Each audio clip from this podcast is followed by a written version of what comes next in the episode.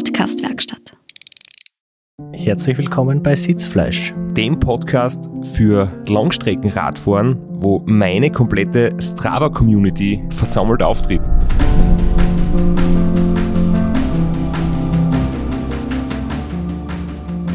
mit Florian Kraschitzer Und Christoph Strasser. und dem dritten Part von deiner Strava-Community. Hier, ge- ja, genau. Ich hab, wenn ich mich bei Strava manchmal einlogge, denke ich mir immer, es ist nichts los, es gibt nichts zum Sehen, niemand postet was. Aber es ist ja da so, dass ich nur zwei Leuten folge. Und einer davon, Flo, bist du. Und der zweite ist unser Gast, der heute da ist. Aber über den werden wir noch kurz was erzählen, bevor wir äh, persönlich begrüßen. Bei mir ist es so, dass ich wenig vor und bei unserem Gast ist so, dass er viel fort und wenig postet. Der Mann, der heute bei uns ist, der hat wirklich viele Facetten. Wenn man sich seine Laufbahn anschaut und sein Palmares, wie man so schön sagt, stechen viele Dinge ins Auge. Einerseits äh, Sieger zum Beispiel von 24 Stunden Keindorf, dann sehr, sehr oft schon beim Race Across the Alps dabei, natürlich immer mit Spitzenplätzen. Auch ein Solo-Finish beim Race Around Austria und immer wieder Betreuer von der Anna Kofler und mit ihr sehr erfolgreich, aber nicht nur das. Jetzt sagst du auf mich, was willst du von mir? Er war mit dein Chef. Nein, er, er, war, er war nie mein Chef, weil die Zeit, wo wir gemeinsam bei Veloblitz waren, war ich selbstständig und dann war ich angestellt bei Veloblitz, aber nicht beim Lukas Kinreich, unserem heutigen Gast. Hallo Lukas.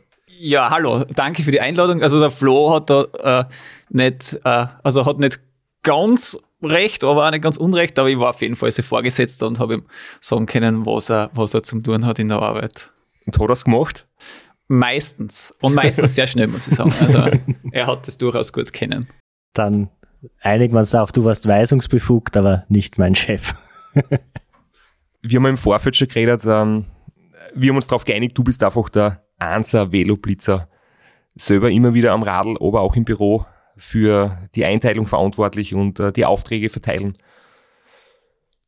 Und äh, es gibt ja ein, ich will nicht sagen Gerücht, aber das ist so ein eine Bestmarke, die glaube ich nur Insider kennen bei Veloblitz, nämlich wie viel Kilometer man in einer Schicht sofort. Also man muss dazu sagen, so eine Veloblitz-Schicht dauert von früh bis spät, also von vielleicht magst du uns eh selber erzählen, wann es da losgeht, um welche Uhrzeit und wie lange man fährt und wie viele Kilometer da gelungen sind. Also es, es geht um halb acht in der Früh los. Also wenn man jetzt, also das muss ich ja sagen, das war wirklich ein Wettstreit. Also das ist über mehrere Monate gegangen und wir haben uns da immer wieder überboten. Also ich habe das mit einem Kollegen gemacht und dann hat sich noch ein dritter Kollege ein, eingeschalten und das war dann auch immer wieder Thema bei anderen Kollegen. So wir haben mal einen Radlprofi gehabt, der Stefan Rabic, der wollte sich da auch einschalten. Das hat er dann nicht ganz zusammengebracht, obwohl er auch sehr schneller Radfahrer ist. Aber es ist eben darum gegangen, den Kilometerrekord aufzustellen und der hat, war immer so bei 165 Kilometern und dann ist er mal bei 166 gefahren und 168, bis dann mein lieber Kollege, der Johnson, äh, mal 174,9 Kilometer gefahren ist. Und das war für mich dann wirklich so ein Tag, da habe ich mir echt gedacht, das kann ich nie mehr überbieten. Also da war ich so traurig und da habe ich mir, das habe ich dann echt gedacht, boah, das muss ich jetzt anerkennen, das wird nichts mehr. Und dann haben wir ein Foto von ihm gemacht, war ein Schild in der Spargassen halt mit 174,9 Kilometer. Und ich glaube, drei Tage später bin ich dann einfach 180 Kilometer gefahren. Und ich habe dann gewusst, dass er so traurig sein äh, wird, weil ich das äh, überboten habe und wollte es ihm eigentlich nicht sagen, aber meine liebe Arbeitskollegin, die Anna Kofler, hat es ihm dann gleich so am nächsten Tag gesagt. und das hat ihm in eine tiefe Depression gestürzt, die jetzt äh, gute zwei Jahre schon anhaltet. und er überlegt sich, äh, zurückzukommen, um den Kilometerauftrag, äh, Rekord von 180 Kilometer zu schlagen. Ja, das war ja diese Monate, wo das so eskaliert ist, das war ja die Zeit von meinem Kurz-Comeback und meiner bescheidenen Meinung nach, also wenn man so extra Runden Draht und extra weit von A nach B fährt, nur um auf die Kilometer zu kommen, fragwürdig, ob das dann unbedingt so ein, so ein großer Rekord ist und ob das zählen soll. Also die, das ist ein, das ist ein Gerücht, äh, muss ich, das weiß ich von mir. Und ich habe dann sogar die Fahrt auf Strava gestellt und man kann sich anschauen, es ist wirklich einwandfrei gemacht. Also es war ein Klick dabei, weil ich nur nach Raba gefahren bin, aber er zählt auf jeden Fall und da, also das, das steht. Also wir sind jetzt quasi am Höhepunkt deiner Veloblitz-Karriere, aber begonnen hat's ja ganz bescheiden. Da war der Straps schon wieder draußen, da war ich gerade, war schon ein alter Hase und dann kommt dieser kleine Junge aus Weiz, der gelernte Maler und Anstreicher mit seinem Selbsterhalterstipendium und tut nebenbei ein bisschen Veloblitzen und so bist du überhaupt erst zum Radlfahren gekommen, oder? Äh, ganz richtig. Also angefangen hat es eigentlich äh, so, also ich habe mir da schon ein Rennradl gekauft gehabt und dann habe ich einen Kollegen gehabt, der dann auch, der Philipp Schwab, der dann auch das Race Around Slovenia, das leider nicht mehr gibt, sehr gut gefahren ist, also am dritten Platz und auch die Rad Challenge, wo ich zum ersten Mal betreut habe. Und mit dem habe ich dann trainiert und der hat dann den Severin Zotter kennt und der ist ja auch alter Veloblitzer. Und dann hat es damals so eine Gruppen gegeben, die immer wieder so Veranstaltungen gemacht haben, wie ein Viertagesrennen, die Fahrwoche hat die Kassen die hat in der K-Woche stattgefunden. Das war nicht nur eine super Veranstaltung, es war ein super Wortwitz. Ja, Fahrwoche ist K-Woche wirklich sehr einfallsreich. Die Schrift dort war, glaube ich, Comic Sans, mit der es gepriesen worden ist. Und das hat mir halt sehr, sehr taugt. Also für mich war das damals wirklich, also da hat es einen Typen gegeben, der Meister Propper, von dem hat es ja Bilder gegeben, wie er das Race Round Austria fährt. Und dann hat er einen Bodymantel an, das in so einem Leopardenmuster ist und äh, und Badesandalen Bad vor dem Start und nach dem Ziel. Also Meister Proper, große Kultfigur. Und, und da, da hat es auch andere Leute gegeben, also, und da kann ich mich erinnern, das war, glaube ich, 2011 oder 2012. Und dann stehe ich da neben der Jentl und dann sagt er zu mir, der ist mal 750 Kilometer in Keindorf gefahren. Und für mich war das wirklich das Größte irgendwie. Und das hat mir dann schon imponiert und ich muss sagen, also mir hat dann von Anfang an eigentlich das Langstreckenradlfahren sehr gut gefallen und Veloblitz war da einfach ein super, also ein, ein super Nährboden quasi, um das zu machen. Na, hast du genauso angefangen wie ich und wie der Sevi? Alle drei auf unterschiedlichen Erfolgsniveau, würde ich sagen, unterwegs. Ja, wobei ich ja auch sagen muss, bei mir, äh, was ich, also ich habe ein unglaubliches Pech einmal gehabt beim, beim Rennen. Äh, das, da, darauf wollte ich eigentlich gerade hinkommen. Ah, okay. Das ja. war ja so für mich der Moment, wo es bei dir ernst worden ist. Das war, wo du das erste Mal im Winter konsequent Ergometer gefahren bist, wie du da mit deinen beiden gebrochenen Unterarmen nichts anderes tun hast können. Ja, das stimmt. Also ich, das war, also eben, wie gesagt, so ein Rennen, also es war kein offizielles Rennen und dann ist man wieder eingefahren und ich habe mir nicht die Unterarme gebrochen, sondern ich habe mir die Skanbein gebrochen auf einer Hand und auf der anderen Hand äh, einen Handwurzelausriss. Und mir war das gar nicht bewusst, das Kahnbein dauert anscheinend drei Monate, bis es, bis es dann, äh, bis es wieder verheilt. Und ich bin dann gefahren und gefahren und gefahren. Und das war mir nicht klar. Also, und rausgekommen ist dann, dass ich dann am Ende von meiner Verletzung quasi ein sehr guter Radlfahrer geworden bin und dann eben zum ersten Mal solo beim Rennen teilgenommen habe. Ich möchte nur noch mal kurz zur Erklärung so den Beruf des Fahrradboten kurz beschreiben, weil ich habe das selber auch gemacht von 2009 bis 12 und ich habe das damals auch sehr cool gefunden, auch die Anna Kofler fährt bei Veloblitz, wie wir gehört haben.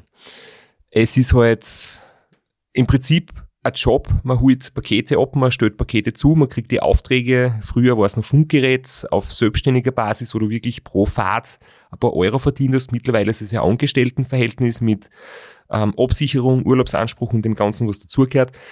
Jedenfalls fährt man den ganzen Tag im Prinzip in der Stadt herum, holt Dinge ab, stellt Dinge zu und ich habe halt einige Male über 100 Kilometer gehabt oder 120, je nachdem wie die Aufträge waren. Aber wir haben jetzt gerade gehört, was die theoretischen Höchstmarken sind. Ja, momentan ist es eigentlich eher so, also nachdem alle angestellt sind und die müssen dann, wenn es 10 Stunden eintragen sind, 10 Stunden fahren und es gibt im Moment fünf Leute, die quasi 10 Stunden unterwegs sind und die fahren eigentlich alle 100 also über 100 Kilometer. Und es hat auch wer anders mal 179 Kilometer, das muss ich auch sagen, einmal geschafft. Und es wird eigentlich schon verlangt, dass die Leute, sie sind jetzt nicht als super Radlfahrer, also sie sind als super Radlfahrer, aber kommen nicht vom Radlfahren. Es fahren dann eigentlich relativ viele Leute 130 Kilometer. Also es ist schon relativ, also, oder ein sehr hohes Niveau, muss man sagen. Und natürlich, wenn man dann so wie ich im Büro ist, kann man das natürlich ein bisschen beeinflussen, wie viele Kilometer wer fährt. Also solange ich im Büro bin, wird das nicht mehr übersteigert werden, die 180 Weil Kilometer. die gefährlichen Kandidaten nur ganz schlechte Aufträge kriegen. Ganz richtig. Und in der Zentrale ein bisschen sitzen, Kaffee trinken und solche Sachen machen. Aber jetzt, man muss schon sagen, es geht einfach nicht darum, wer mehr Kilometer macht, sondern wer sehr schlau fährt, kann in kürzerer Zeit mehr Aufträge erfüllen und wählt günstige Routen und muss deswegen weniger Kilometer fahren. Das heißt, viel Kilometer kann auch bedeuten, dass man sehr unklug unterwegs ist. Ja, den, das, den Fall habe ich auch schon. Also es ist auch teilweise so, wenn man es im Kopf nicht hat, muss man es in die Füße haben. Also. Ja, also da genug alte Kamellen jetzt. Äh, ganz kurz noch, weil es Thema war, die, die Fahrwoche. Wir haben das ein bisschen ausführlicher in unserer ersten Staffel besprochen. Übers Race Across America. Da hat die Fahrwoche in der Folge mit dem Severin Zotter einen ganz prominenten Platz eingenommen. Also wer, wer sich näher dafür interessiert, hört sich einfach die Folge mit dem Severin Zotter nochmal an. Und du hast sogar in unserem aller, allerersten Trailer gesagt, dass der Christoph Strasser den Frühjahrsklassiker von Veloblitz gewonnen hat und das Ram. genau. Und das so wie in Lukas geschickt und er hat gesagt, er findet es gut. Es ist die richtige Reihenfolge. Ja, also der Frühjahrsklassiker war ja dann das Nachfolgeding äh, quasi vor der Fahrwoche äh, und ist dann, glaube ich, also der, ähm, beim ersten Mal war der Spruch äh, so jung und schon ein Klassiker und ich finde, das hat's eigentlich sehr gut beschrieben. Also ja, das waren sehr coole ähm, Veranstaltungen, die als offizielle Trainingsfahrt verbucht worden sind, aber der Sieger hat dann trotzdem, ich glaube, ein Bier und eine Pizza gekriegt auf Kosten der anderen und einen sehr schönen handgemachten Pokal. Also ja, man, den Pokal kann man sich so vorstellen, das war circa 50 Zentimeter großer Kalkbrocken, der ungefähr 15 Kilo hat und in Beton gegossen war und nochmal mit einem Metall äh, umschollt war, in den ganz klar feinsäuberlich äh, erster Frühjahrsklassiker eingraviert war. Der Paris-Roubaix-Sieger, der hat nur die Hälfte an Masse der Trophäe. So bist du zum Sport gekommen und dann kommen wir jetzt einmal ein bisschen auch zum Sport. Äh, du bist 24-Stunden-Rennen gefahren und du hast im Vorgespräch gesagt, ich habe so oft kein Dorf fahren müssen, bis ich es endlich gewonnen habe.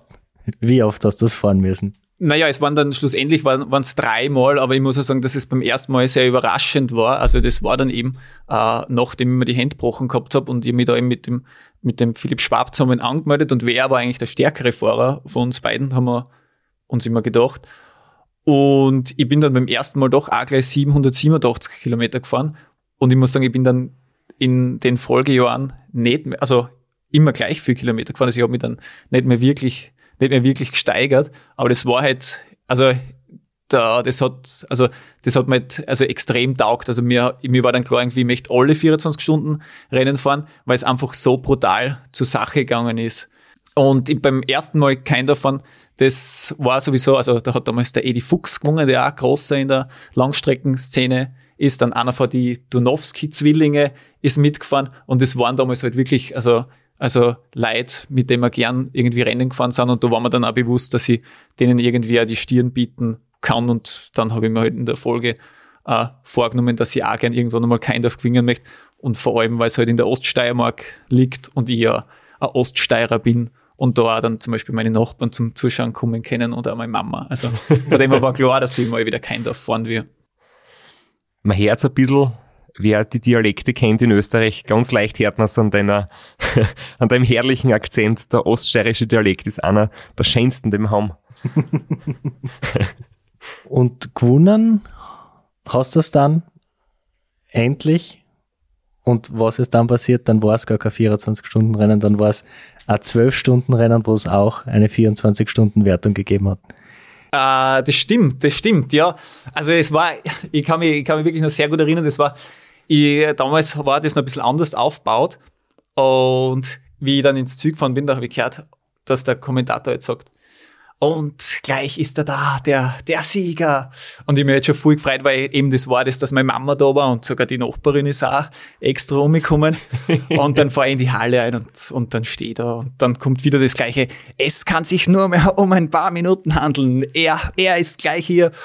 Und dann habe ich mir mein Radl genommen und dann bin ich umgegangen zu meiner Mama und zu meiner Nachbarin, die haben mir gratuliert und dann waren auch ein paar Freunde da und dann ist der tatsächliche Sieger. Also es war ja damals kein 24-Stunden-Rennen, es war ja quasi nur die 24-Stunden-Rennen vom 12-Stunden-Rennen in Keindorf und der Sieger war dann...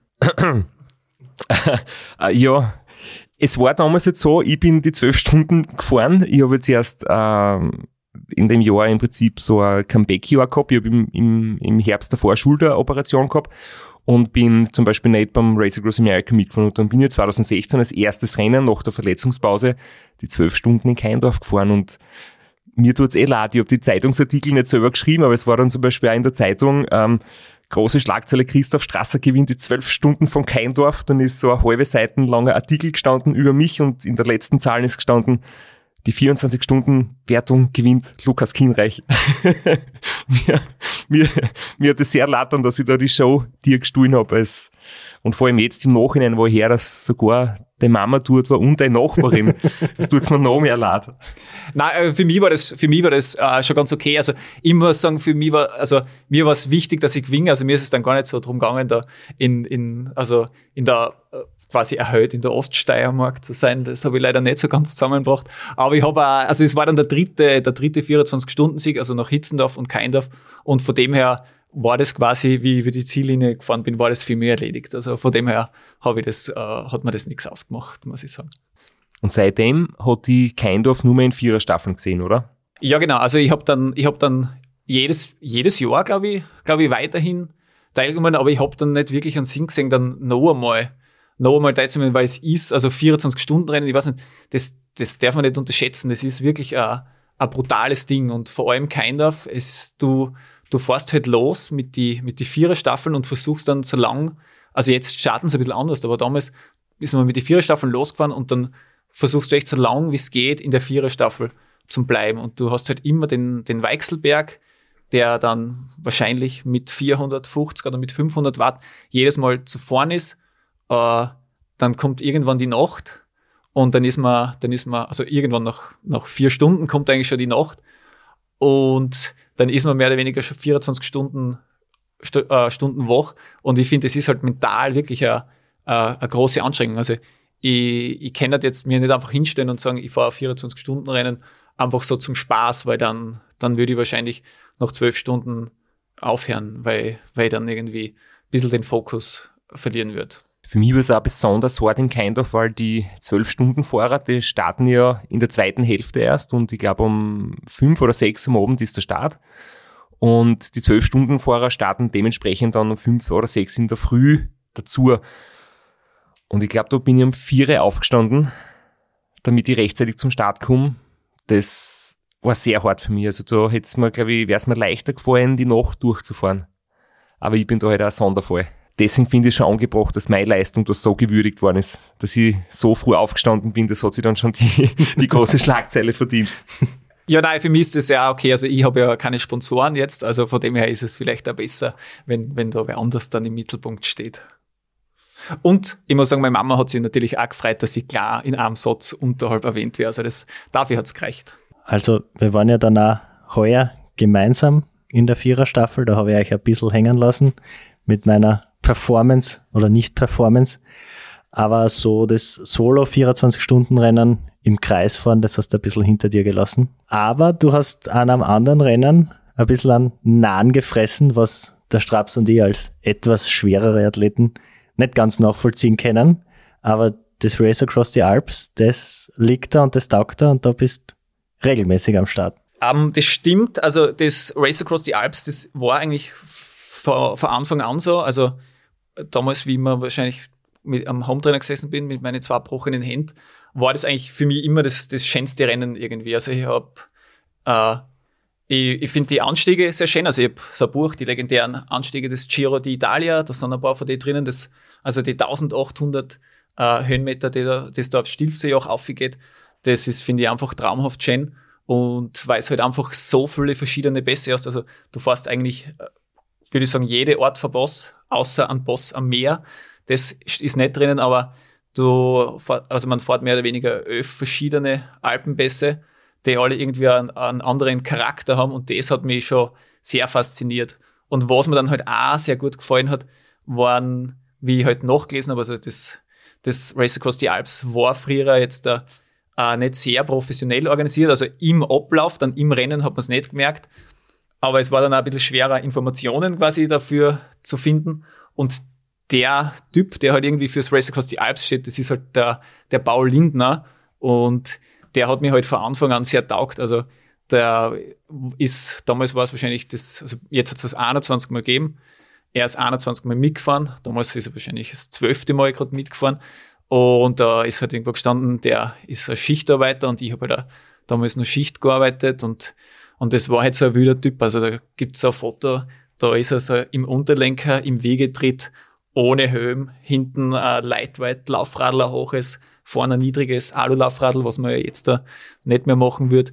Und der hat mir einfach von Anfang an taugt und da habe ich mir gedacht, das Rennen, das würde ich gerne mal fahren.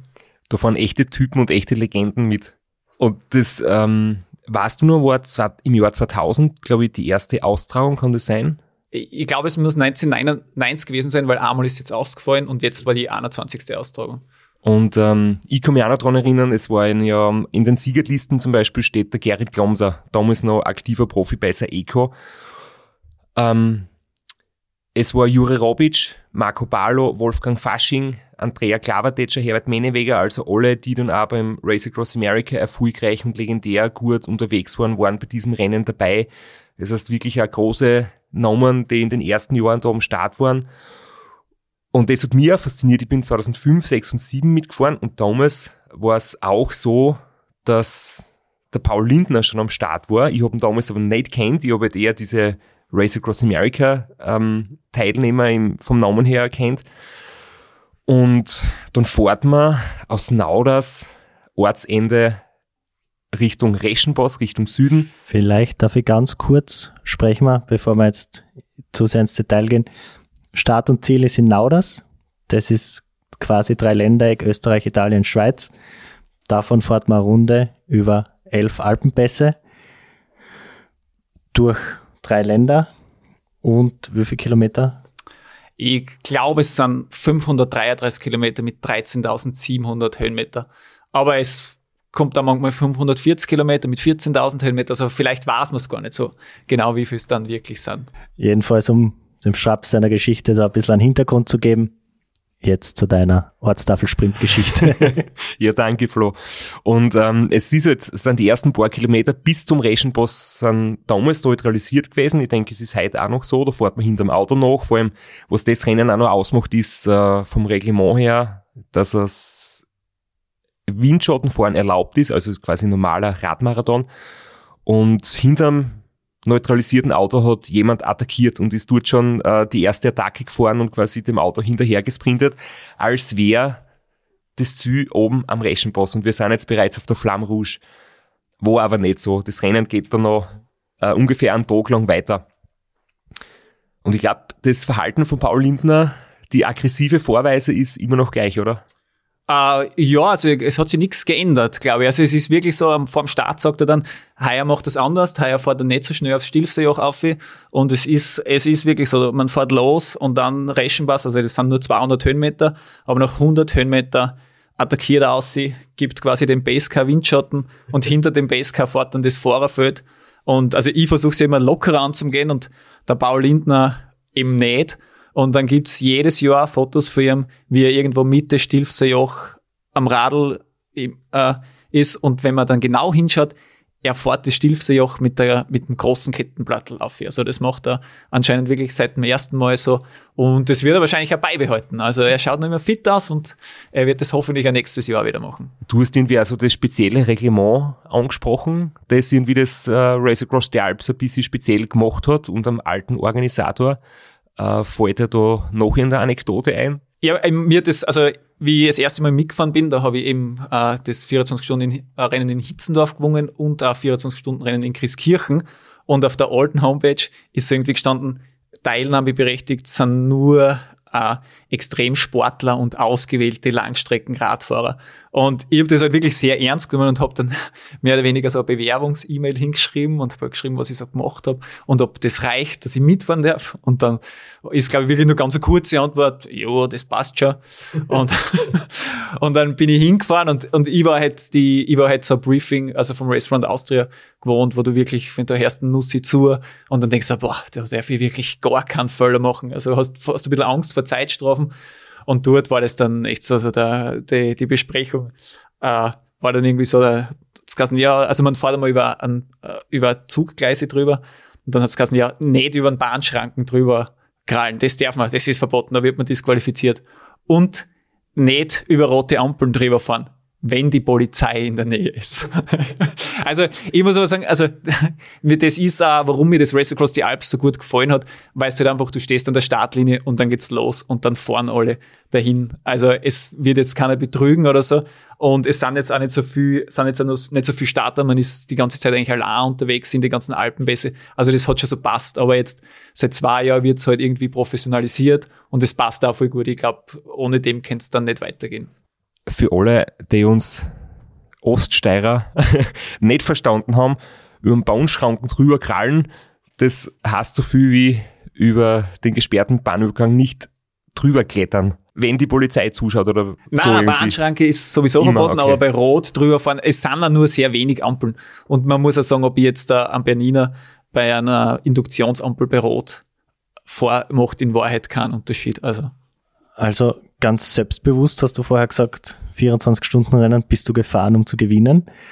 Das passt jetzt nicht so entsetzt schauen, das war gar nicht negativ konnotiert, sondern positiv. Äh, ist das Rad da auch so angegangen oder hast du gedacht, schauen wir mal, und da sind nur ausgewählte Langstreckenprofis am Start, ob ich da überhaupt oder ob ich da fehl am Platz bin oder hast du da gedacht, da fahre ich jetzt da, um zu gewinnen?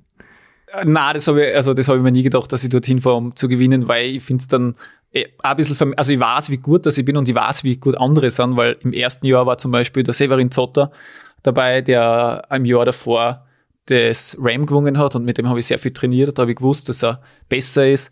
Und ich schaue mir auch die Leute an, die halt bei dem Rennen mitfahren.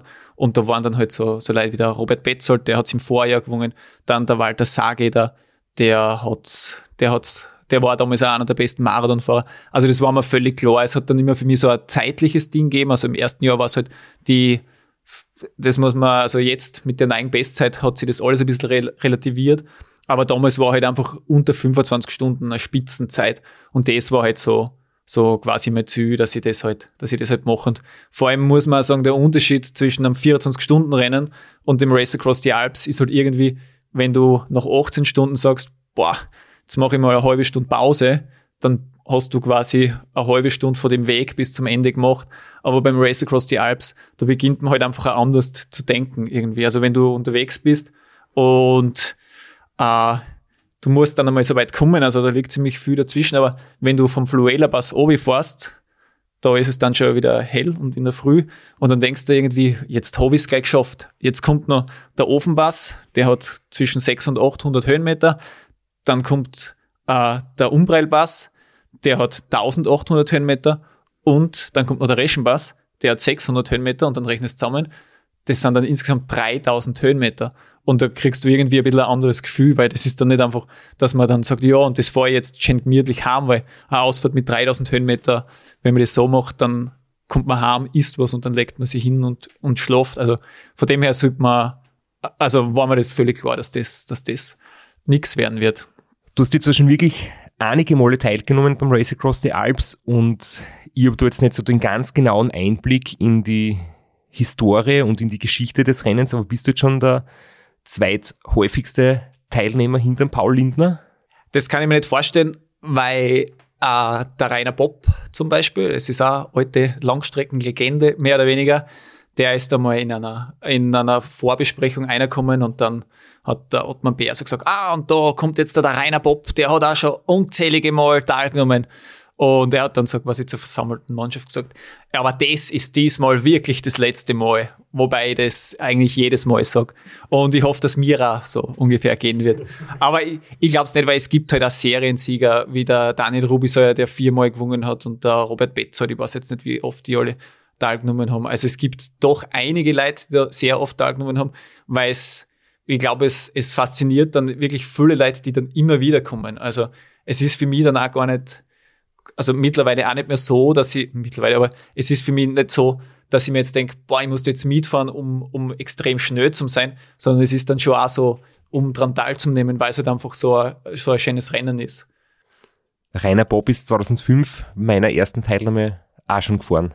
Da bin ich mit ihm gemeinsam äh, den langen Anstieg nach Davos gefahren, also in der Schweiz Richtung Davos und dann noch den Fluella Pass. Das war ja für mich eine ganz große Ehre, dass ich den damals absoluten einen der großen Stars auf der Langstreckenszene da einhole und mit ihm ein Stückchen mitfahren kann. Äh, beim Ratter bin ich nie zusammen mit ihm gefahren, aber in Hitzendorf, da bin ich, da ist er äh, sechs Stunden oder zwölf Stunden gefahren und hat, glaube ich, die zwölf Stunden Wertung in seiner Altersklasse gewonnen und ich hab, bin 24 Stunden gefahren. Das kann ich mir auch noch erinnern, wie ich ihn so angeschaut habe und mir gedacht habe, boah, den kenne ich und äh, dann war es der Rainer Bopp. Also das war mir damals auch eine große Ehre. Beim Ratter habe ich ihn dann nie getroffen auf der Strecke. Jetzt bist du heuer dein fünftes Mal am Start gestanden. Das heißt, du weißt schon genau, wo es auf dich zukommt, wie viel Kilometer ungefähr und wie viele Höhenmeter ungefähr vor dir liegen, wie man sich das einteilt, dass man vielleicht nicht in Paul Lindner ähm, seinen Angriff parieren muss, gleich zu Beginn.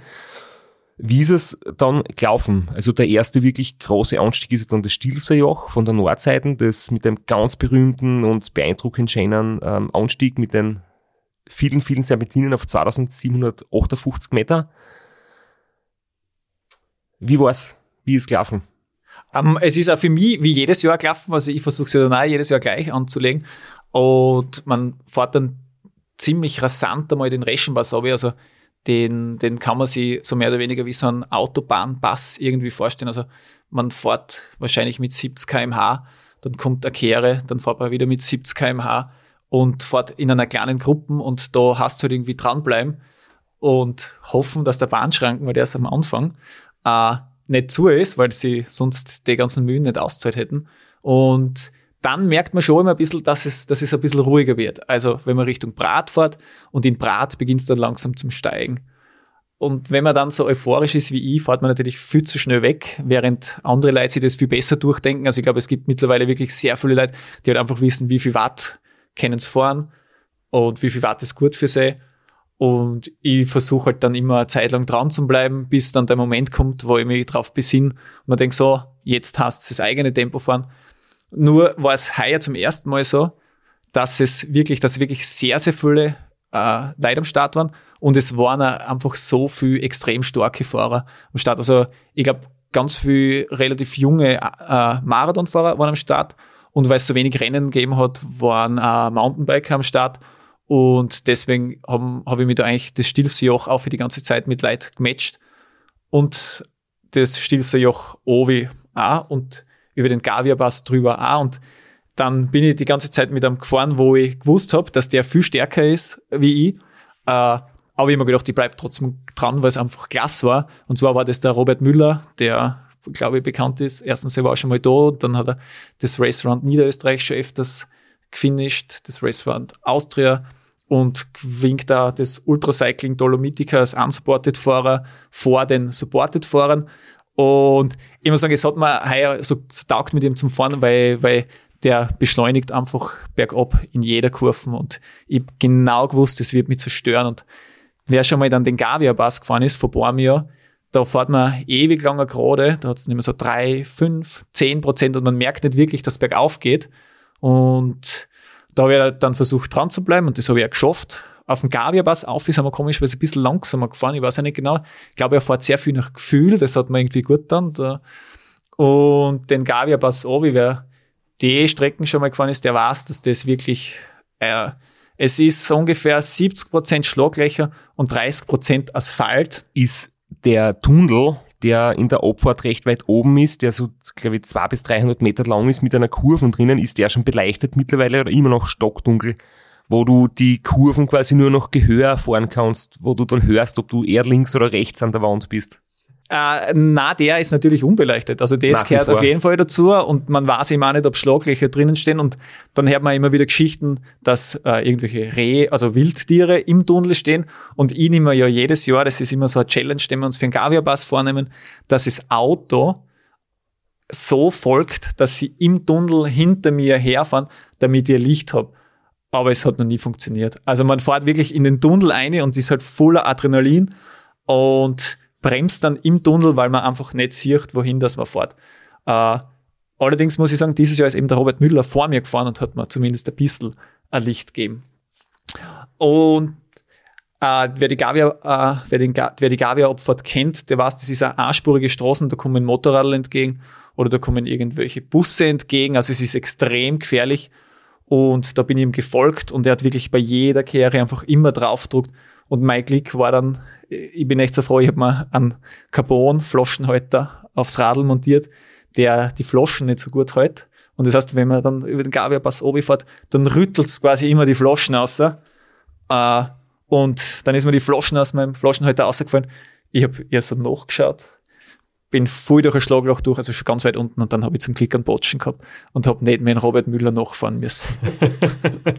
und ich habe mich dann zehn Minuten erholen können, bis dann das äh, Auto, also mein Versorgungsauto daherkommt. Das heißt, du hast dann den Reifendefekt gehabt und äh, hast stehen bleiben müssen oder bist noch langsam äh, vorwärts irgendwie weitergefahren? Naja, zuerst, wie ich den Reifenplatzer gehabt habe, bin ich dann noch, zum Glück war es halt das Hinterrad, bin ich dann noch mit, was weiß ich, 70 kmh, keine Ahnung, wie lange das man da ausrollt, dahin gefahren, aber dann bin ich natürlich stehen geblieben, weil das hat ja überhaupt keinen Sinn. Also da Richtung Afrika, das ist das einzige Flachstück, also wenn man es einmal bis dorthin geschafft hat, dann kommt eigentlich die einzige Abwechslung, dass man mal flach dahin fahren kann und wenn man Radl mit einem Aufleger hat, dass man sich auf den Aufleger legen kann.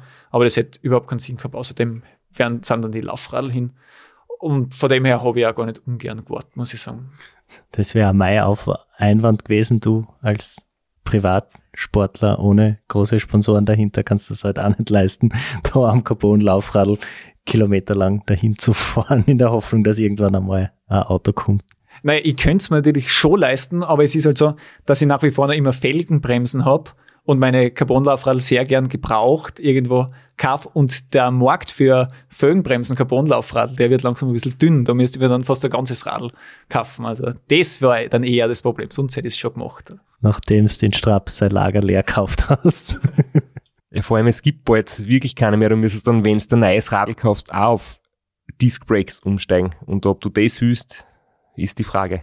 Passend zum Thema Laufräder, ich war äh, am Wochenende beim Straps was abholen und sehe da, die Anna Kofler ist gekommen und hat im Straps in Lex seine Scheiben zurückgebracht. Also die ist jetzt auch wieder zum haben beim Straps im Keller.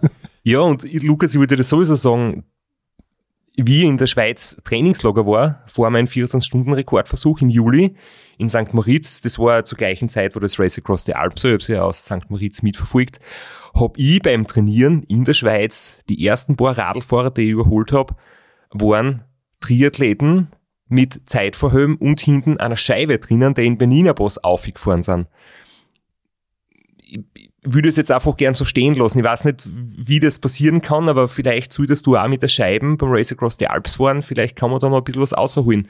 Dann wärst du vielleicht bei Rob in technisch überlegenen Robert Müller aufgrund eines guten Speeds nachkommen. Äh, also es gibt definitiv Leute, die mit einer Scheiben äh, beim Race Across the Alps an den Start gehen. Und zwar, ich bin mir jetzt nicht sicher, ob es eine Scheiben war, aber ich bin mir, ne? auf jeden Fall ein Zeitverradl. Das muss in, bei meiner zweiten Teilnahme gewesen sein. Da war ich den Mortirolo äh, und da überholt mir am Aufleger auf der Abfahrt von Mortirolo der Rainer Steinberger mit einem Zeitverradl und das hat sich voll ausgezahlt, weil ich habe dann bis zum Ofenpass braucht, bis ihn dann wieder eingeholt habe. Aber ob er bergauf damit gefahren ist, weißt du nicht. Oder ob er oben gewechselt hat. Nein, das weiß ich nicht. Also, ich gehe davon aus, dass es, dass es nicht gemacht hat, weil wer schon mal am Mortirolo gefahren ist, also der dann im Übrigen der Pass ist, der nach dem Afrika-Pass kommt, der, glaube ich, also, also ich hab, ich baue immer eine 32er Kassetten hinten drauf und hab vorne eine 34er Kettenplattel und vor in der, mit der Übersetzung dann auch noch oft, oft im Wege tritt.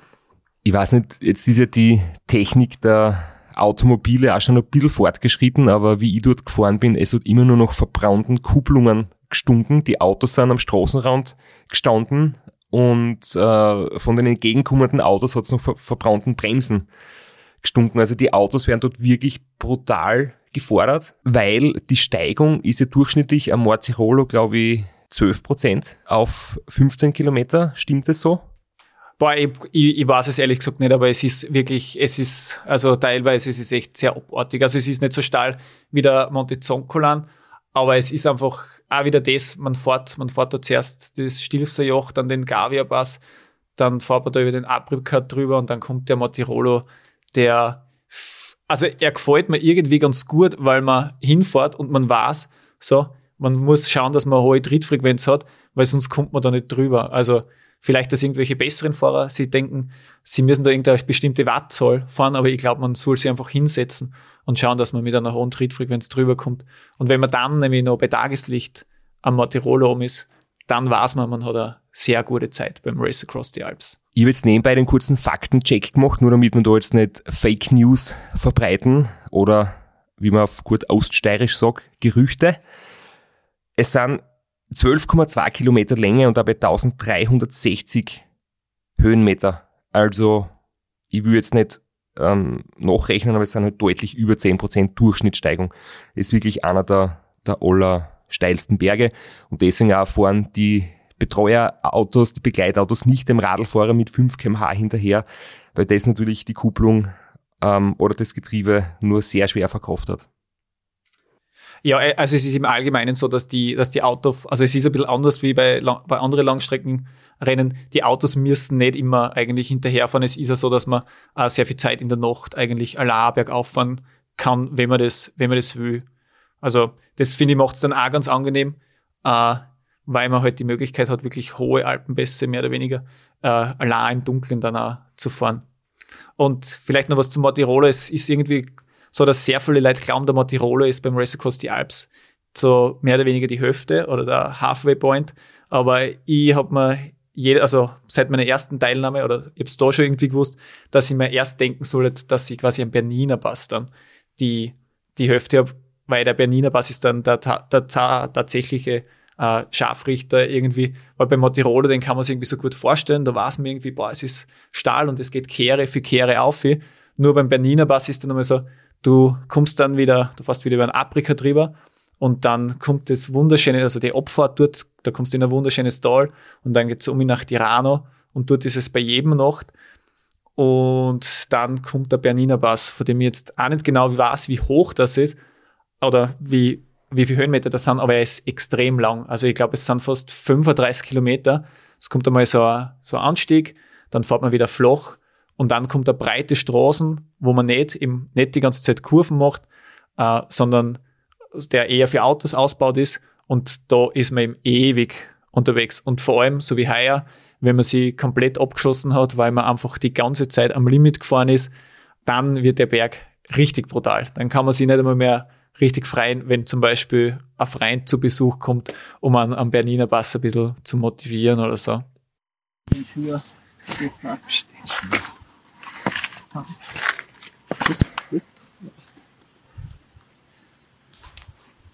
Hast du geputzt? Ja, sicherlich. Was? Weiter geht's, gell? Ja, ja. Bei der Aero-Überschuhe, du bist der Beste. Sicher. Den schon, den schon. Passt. Große Scheibe ist drinnen. Ah, danke. Passt. Danke fürs Mitfahren. Bravo, geht schon.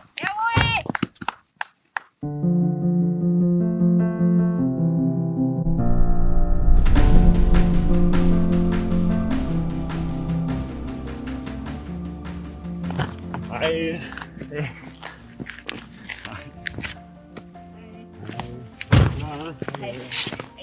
Ich weiß nicht, ob das wissen, wo jetzt 20 Minuten fuhren war der Müller. Ja. Und dann waren ein, zwei Minuten, der ihr gesehen, nicht? Der, der Kaufmann. Vierter Müller? Nein, der Müller ist Vierter. Echt okay, wer ist denn noch alles Die ersten, die ersten drei, die haben wir, da sind wir gerade mit dem Auto aufgefahren, sind die runtergefahren. Der Hofmeister, eh der Titelverteidiger. Und äh, Schranz. Schranz. Schranz. Ja, zwei waren Execo gefahren, die sind wirklich Kopf an Kopf gefahren. Und der Müller war Vierter. Genau. Und ihr wart zuerst Sechster unten ein und jetzt glaube ich Achter, kann das Ja. sein? Ja. ein bisschen scheiße gelaufen. Ne? Wir batschen und dann sind wir uns gefahren. Dann war er lange allein. Christoph Strasser, hallo. Hey, alles Gute, bravo. Danke. Mhm. Schau, ja, fahrt ja nachher. Wieso das? Ich, ich, ich wollte eigentlich was mitbringen. Hey. Schau da, die Zähne aus nach dem Stieg. Und man hört's rascheln im Pacecar und ich möchte sagen, ich bin 900 Kilometer von diesem Pacecar entfernt. Das heißt, wenn genascht wird im Pacecar, es liegt nicht nur an mir, sondern es liegt einfach am Konzept Pacecar. Da wird einfach genascht.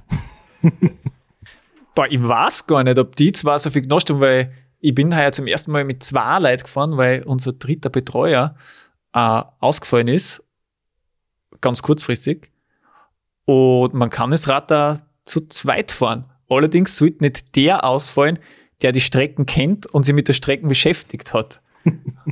Ja, bitte, ich meine, du hast jetzt vorher mir fast die Überleitung weggenommen. Du hast jetzt schon äh, auf den Einspieler hin äh, gewiesen. Aber es ist ja davor noch ein bisschen was passiert und das haben wir jetzt im Einspieler gehört. Du bist dann irgendwie anscheinend der Stickerl ohne Betreuung gewesen, weil du irgendwas nicht ganz optimal funktioniert hat.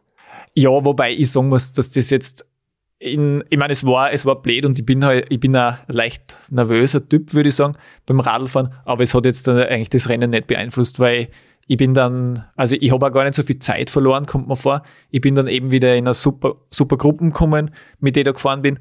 Und dann ein anderer Fahrer, der, der Tiroler, der Frederik Pascalin, glaube ich, hat der Kassen, der hat mir dann auch was zu trinken gegeben. Also ich wollte dann nicht was zum Essen haben, weil mir das ein bisschen unangenehm ist, wenn man dann bei den anderen Leuten quasi, weil man ist ja auch für sich selbst verantwortlich.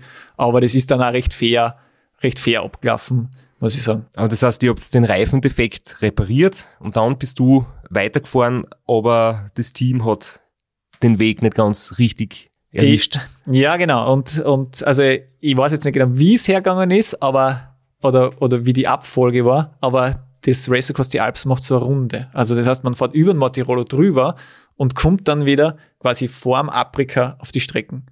Und, und vor den Afrika Fahrer zweimal. Vor den Afrika zweimal, genau. Und C haben sie gedacht, sie müssen jetzt da abbiegen und sind den Montirolo vor der falschen Seite angefahren äh, und haben das anscheinend also es geht, es hat ein ziemliches Tempo. Also man, man kommt da schnell voran, aber haben das dann längere Zeit nicht gemerkt und haben mich dann eben wieder verfolgen müssen. Also es war ihnen dann eh sehr peinlich, habe ich den Eindruck gehabt. Aber es hat mich jetzt da eigentlich nicht, nicht wirklich gestört. Ich, ich habe es ein bisschen gut gefunden, dass es dann quasi bei der fünften Teilnahme endlich einmal irgendwie mit der Strecken nicht so ganz funktioniert. Also das hat auch gut dazu passt irgendwie. Und apropos Strecken, wir haben jetzt wieder einen Faktencheck gemacht. Ähm, 37 Kilometer lang ist der Beniner Anstieg und dabei 1900 Höhenmeter. Und ich bin im Training einmal gefahren, tagsüber, wenn man frisch ist, geht's natürlich, weil er halt nicht so steil ist, aber er ist wirklich lang.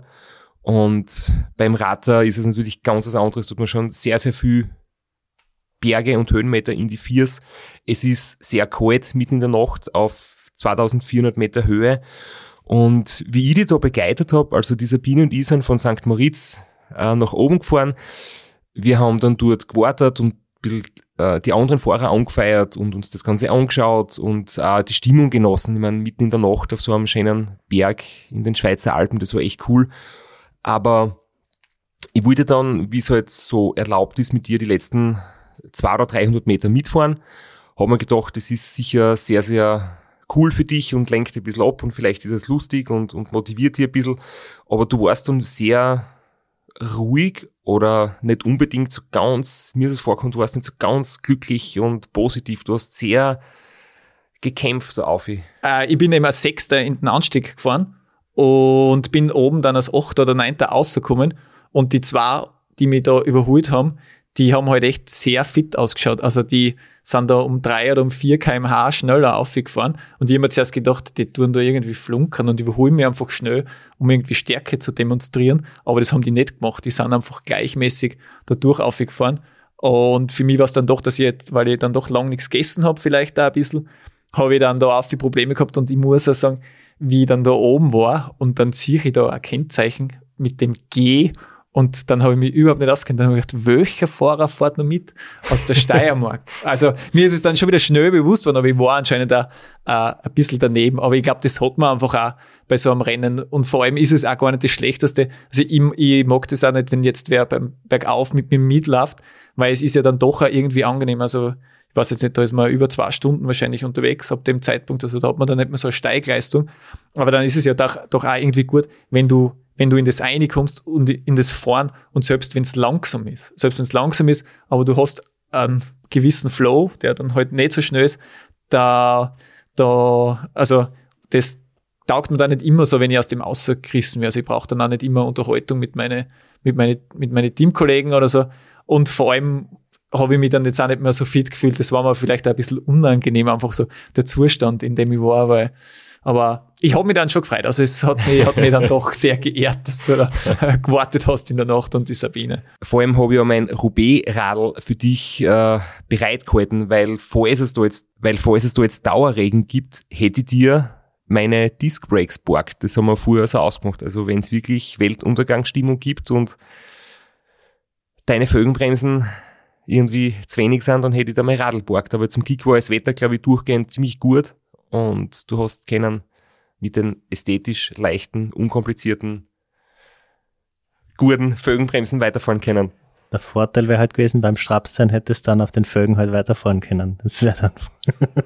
ja, also das ist beim, bei, bei mir, bei, beim Radar hat es ja noch nie gegeben, dass es geregnet hat. Ich warte schon einmal drauf, dass wirklich einmal das Wetter richtig schlecht wird, weil die Strapazen sind ja so schon sehr hoch. Und wenn ich mir dann denke, wenn es dann auf dem Berniner Pass nicht sieben Grad hat, sondern drei Grad und Regen und dann kommt, du bist dann die Abfahrt zwar nicht so lang, aber du fährst dann 600 Höhenmeter oben äh, und du ziehst eine dicke Handschuhe an und innerhalb von wahrscheinlich zwölf Sekunden sind die Handschuhe äh, mit, mit drei Grad kaltem Wasser voll. Ich glaube, dann wird das ganze Rennen noch einmal brutaler. Also dann geht es sowieso, glaube ich, nicht mehr darum, dass man irgendwie schnell ist, sondern ich glaube, dann ist es wirklich äh, eine ziemliche Tortur, der man sich da aus, äh, 2006 hat's vom Start weg geregnet und es hat dann aufgehört am zweiten Tag erst Richtung Umbreilpass. Da hat's bis zum Ofenpass durchgeregnet. Das war weniger Gas. Ja, ist die, so ziemlich gerade die schrecklichste Vorstellung, die immer, die, die, die es so gibt für mich. Also. Um ein bisschen wieder ins Renngeschehen zu kommen, also über den Bernina bist du dann als Neunter gefahren. Und dann ist ja nicht mehr weiter. Ich glaube, das war gleich 9., 8. Ich glaube, da war ja dann 8. war auch oben. Es hat keiner mehr so genau gewusst. Das GPS-Tracking ja. funktioniert ja auch nicht so Nein, ganz gut. Genau. Ja. Stimmt, das GPS-Tracking funktioniert Deswegen, eigentlich gar nicht. Sagen wir irgend, irgendwas zwischen 5 und 10 warst halt. Ja, sagen wir 8. und 9. Das passt dann gut, weil das Duell ist dann blieben. ja, ich, für mich eben immer, also ich habe mir eigentlich wirklich so ob der, Hö ne, ab der Hüfte, wahrscheinlich schon relativ weit unten vom Berniner Pass, wirklich sehr lang Probleme gehabt und ich habe in der Zeit echt ganz viel drüber nachgedacht, ob man bergauf fahren überhaupt gefällt. Also mir war klar, ich kann das Rennen jetzt schon fertig fahren, aber jetzt nicht mehr in einem gar so großen Tempo. Und ich habe mich dann auch ganz lang versucht, an das, die Gedanken zu gewöhnen, dass es jetzt vielleicht das letzte Mal ist, dass ich das fahre, weil es echt so, so hart war. Das hat der Rainer Bob schon vor zehn Jahren gesagt. ja, das stimmt, also das stimmt. Äh, und ich habe mich dann aber auch sehr schnell wieder umentschieden. Also so ungefähr uh, kurz vorm Reschenpass uh, war das, waren die Gedanken dann, dann wieder weg. Also du fährst nächstes Jahr wieder. Bist schon angemeldet? Ja, das, das ist nämlich auch, am Anfang war es immer gleich, wann man sich eigentlich anmeldet. Und ich glaube, jetzt sollte man sich schon früher anmelden. Also ich bin noch nicht angemeldet, aber ich gehe jetzt einmal davon aus, dass es, dass es wieder was wird. Bewerben musst du nicht mehr, oder? Nein, bewerben muss ich mich nicht mehr. Es ist jetzt sogar so, dass die, die Moderatoren mittlerweile schon meinen Namen äh, äh, kennen. Bist ja in einer Zeitungszeile gestanden. schon. Ja, ich weiß gar nicht, ob die Tiroler so viel, die in, in, in Graztal von der gar Zeitung lesen, wo das wahrscheinlich erschienen ist. Im Bezirk Hartbergteil. ah, okay. okay, okay. Ja, aber das heißt, du jetzt das Rennen ähm, noch kurz so zu Ende zu bringen. In der zweiten Hälfte ist jetzt nicht mehr ganz so viel Außergewöhnliches passiert oder du hast quasi deinen Rhythmus gehabt, du bist das jetzt unter Anführungszeichen solide fertig gefahren? Naja, also für mich ist eigentlich immer die, die zweite Hälfte dann auch irgendwie die schönere Hälfte, weil wenn man dann über den Berniner Pass drüber, drüber ist, da kommt dann eben die 600 Meter Abfahrt und dann geht's auf den Albuler Pass und ich finde, das ist immer so das, das Ding, wo ich dann wirklich merke, warum ich das Rennen auch gern vor.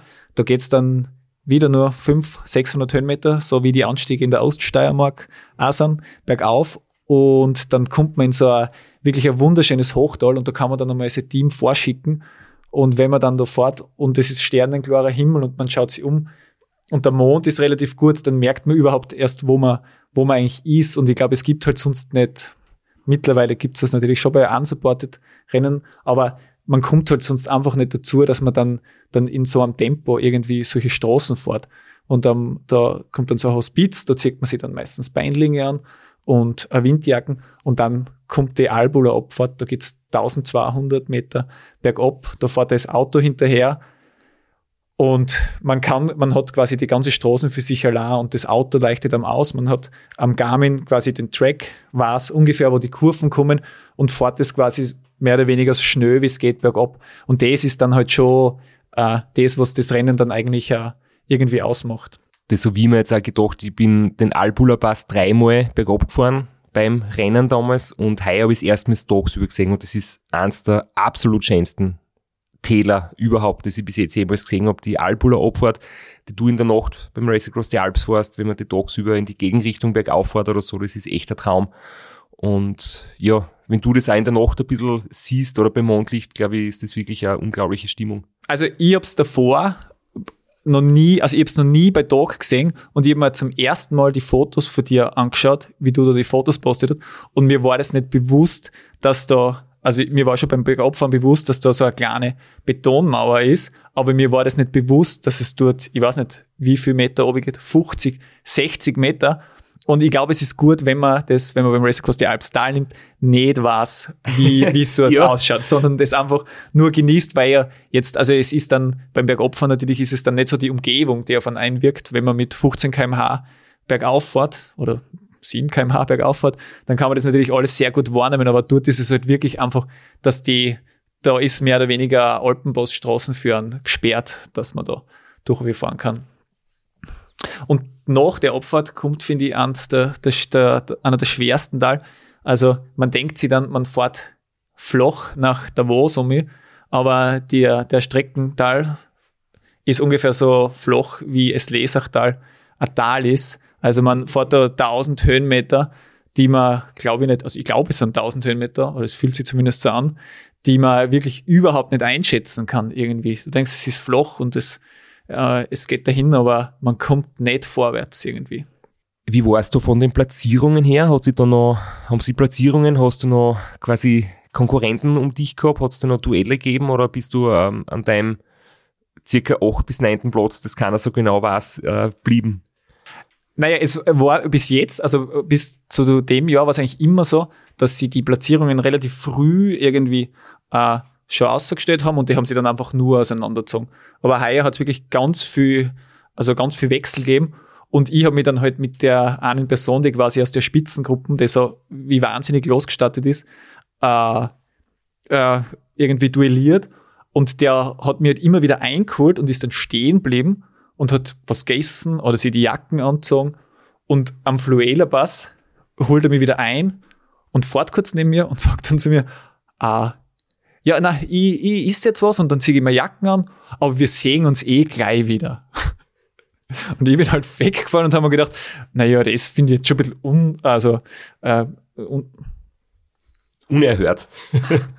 und ich bin dann halt weggefahren und habe mir gedacht, das finde ich halt ein bisschen unerhört. Also, das möchte ich jetzt nicht mehr, dass mir der nochmal einholt. Und ich muss sagen, das war dann auch ein sehr netter Motivationsschub irgendwie und bin dann halt über den Fluela-Pass drüber. Das, was heuer auch nicht war, normalerweise war wenn man beim Fluela Bass Richtung Ofenbass fährt, immer so ein Techno-Festival. Das hat mir immer sehr gut gefallen, weil da dann so ein Zeltplatz war und das war sehr laute Techno-Musik und das haben wir Leute noch heraus tanzt. Das war heuer leider nicht. Und dann kommt eh schon quasi der Ofenbass und über den, wie weit es dann ist, nämlich 3000 Höhenmeter, habe ich eh schon erwähnt. Bist du da noch eingeholt worden? Noch einen Jacken anziehen oder hast du das dann als Ansporn genommen und bist vorn geblieben? Weil ich, ich bin, ich bin vorn geblieben. Es war heuer zum ersten Mal, dass ich ein Duell auf dem Ofenpass mit einem LKW-Fahrer gehabt habe. Der hat sich anscheinend durch mich behindert gefühlt und ist dann, also es war so ein Sattelschlepper.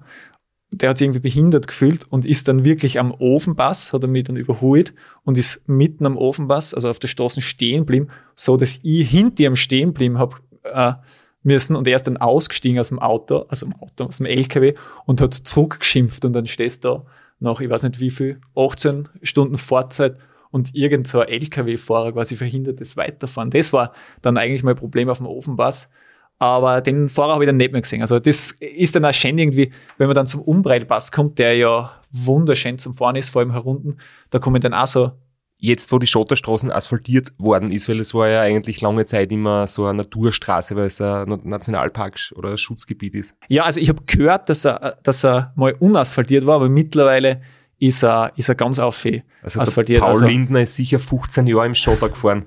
Wahrscheinlich. Und ich habe nie gehört, dass er einen Botschen gehabt. Also dürfte er relativ eine gute Schotterstraßen gewesen sein. Aber es ist dann super, weil du siehst so weit oben beim Umbreilpass und dann geschaust, also oder ich mit meiner nervösen Art irgendwie habe dann die ganze Zeit oben geschaut und habe dann gewusst, dass ich quasi safe bin und meinen achten Platz in dem Jahr oder neunten Platz, ich weiß jetzt gar nicht, äh, ziemlich sicher habe. Aber du hast ja gar, du hast ja gesagt, auf Platzierungen schaust du bei dem Rennen, wo du weißt, dass unter Anführungszeichen Stärkere am Start sind, gar nicht so, sondern du schaust schon auf deine eigene Zeit und vergleichst dich hauptsächlich mit dir selbst. Ja, das natürlich schon, aber im Rennen, glaube ich, hat man das einfach immer, dass man, dass man, also, dass man, vor allem wenn es dann so, so weit geht, weil es wir, also wenn du zur gleichen Zeit quasi an dem Anstieg bist, dann hast du, bist du ungefähr gleich stark wie dagegen. Also es kann dann, glaube ich, keiner mehr so richtig drauflegen. Also das Duell ist dann natürlich schon, schon super. Also ich bin, glaube ich, zweimal Vierter geworden und das hat mich nicht gestört, dass ich jetzt da nicht Dritter geworden bin. Also,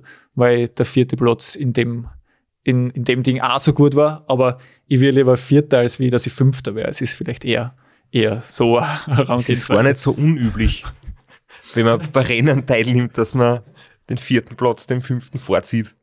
Das stimmt natürlich, aber man würde jetzt auch den dritten Platz dem vierten Platz vorziehen, aber man ist beim Ratter, also oder ich war beim Ratter einfach immer zufrieden mit der, mit der Leistung, die ich heute halt gebracht habe, weil ich halt immer alles versucht habe, außer vielleicht in dem einen Jahr, wo ich aufgegeben habe, da ist es mir dann zu und dann habe ich gesagt, her, ich mal Tiroler auf. Aber wie du im Ziel gelungen hast, beziehungsweise so der Fazit vom Rennen, das hören wir uns jetzt einfach äh, in einer Aufnahme an, die wir heraus recherchiert haben aus den sozialen Netzwerken, denen du ja eher genügsam gegenüberstehst als aktiver. Äh, der Flo und du, ihr seid beide nicht so die großen Influencer.